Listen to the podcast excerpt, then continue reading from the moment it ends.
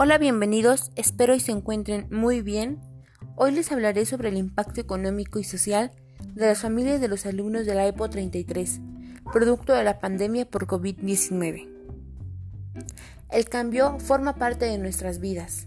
El virus nos está enseñando a desarrollar esta habilidad.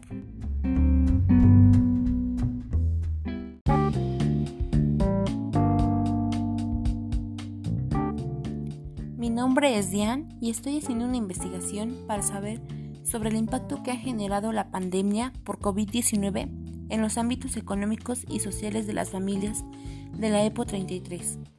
Esto porque además de ser una investigación para la escuela, también en lo personal me interesa mucho el saber lo que pasa en mi entorno.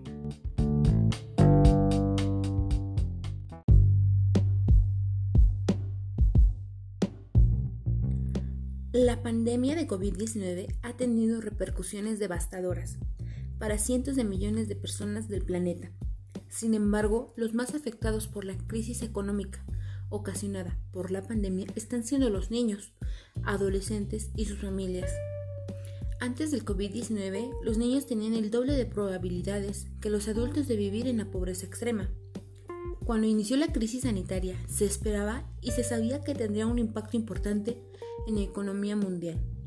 Sin embargo, conforme han pasado los meses, las proyecciones económicas son cada vez menos optimistas y reflejan impactos en el Producto Interno Bruto muy importantes para 2020 y 2021. Así que les mencionaré datos y cifras para ver qué tanto han sido afectadas, qué consecuencias han generado a la salud, a la economía y en su ámbito social.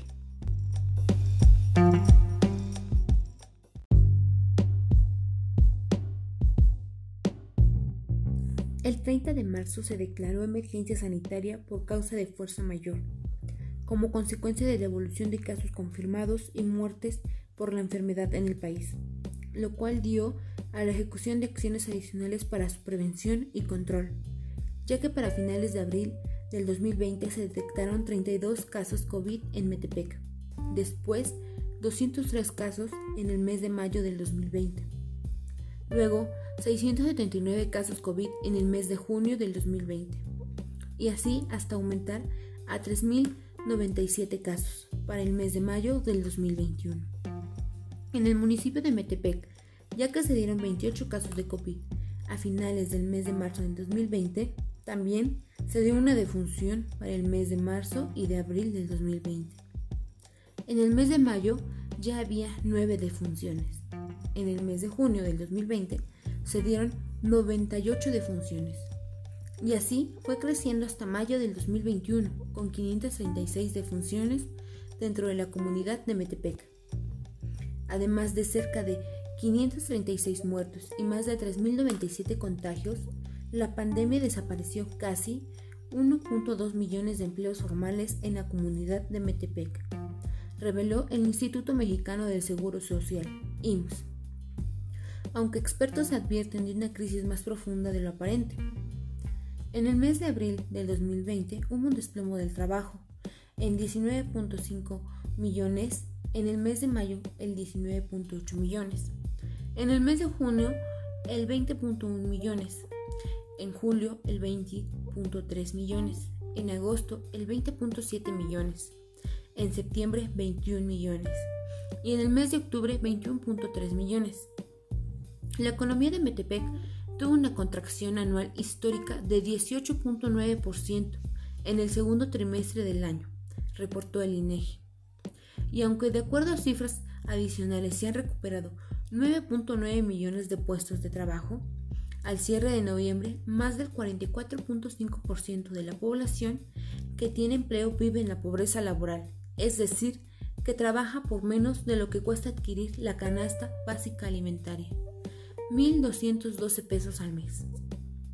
Además, la Comisión Federal de Electricidad, CFE, admitió que hubo aumentos en el recibo de luz eléctrico de hogares mexicanos derivados de la cuarentena por la pandemia del coronavirus. A pesar de que la compañía estatal y Hacienda blindaron a los usuarios para no trasladarlos a tarifas residenciales de alto consumo durante la emergencia sanitaria, los clientes registraron incrementos de 10 hasta 50% en el pago de su recibo durante el confinamiento, explicó el director general de la CFE, Martín Mendoza Hernández.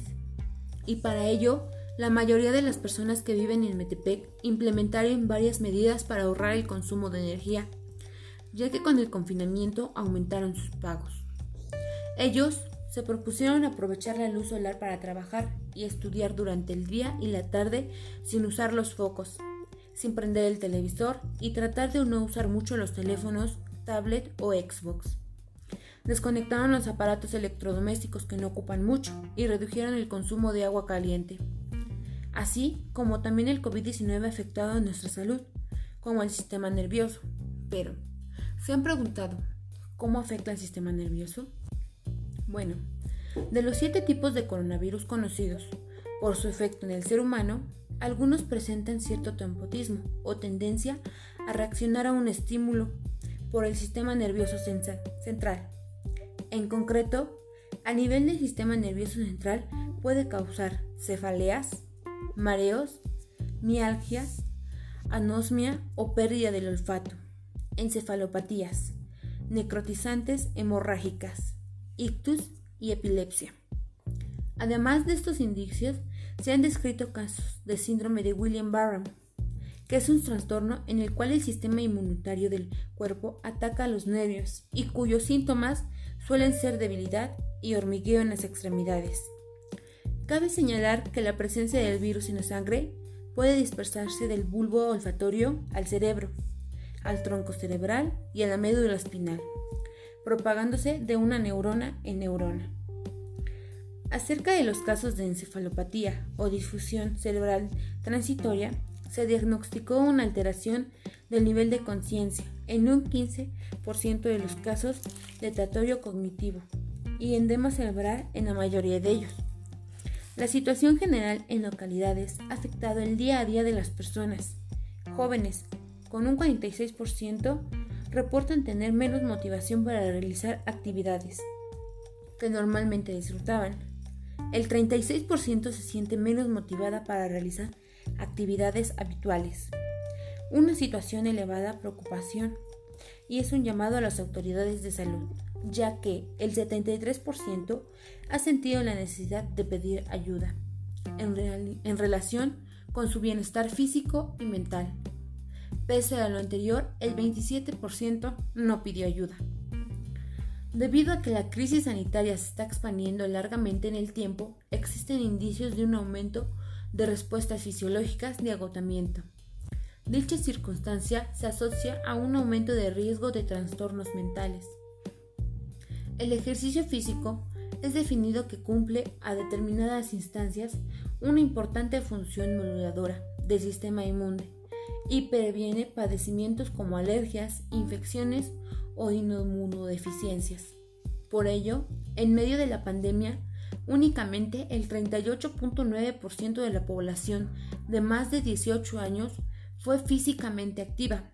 Las principales razones por las que argumentan no realizar ejercicio físico son un 44.4% por la falta de tiempo, el 15.4% a causa de cansancio por el trabajo y 19% por problemas de salud. El 61% de la población de 18 y más de edad declaró ser inactiva físicamente. De este grupo, 71.7% alguna vez realizó práctica físico-deportiva, mientras que el 28.3% nunca ha realizado ejercicio físico.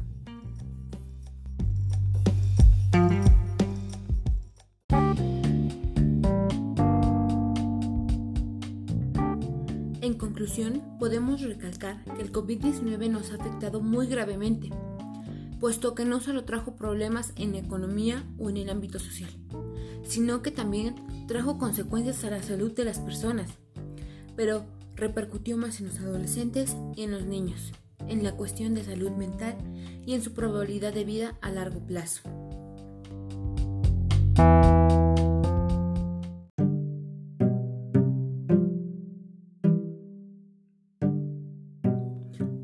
Eso fue todo y espero que les haya gustado mucho este podcast.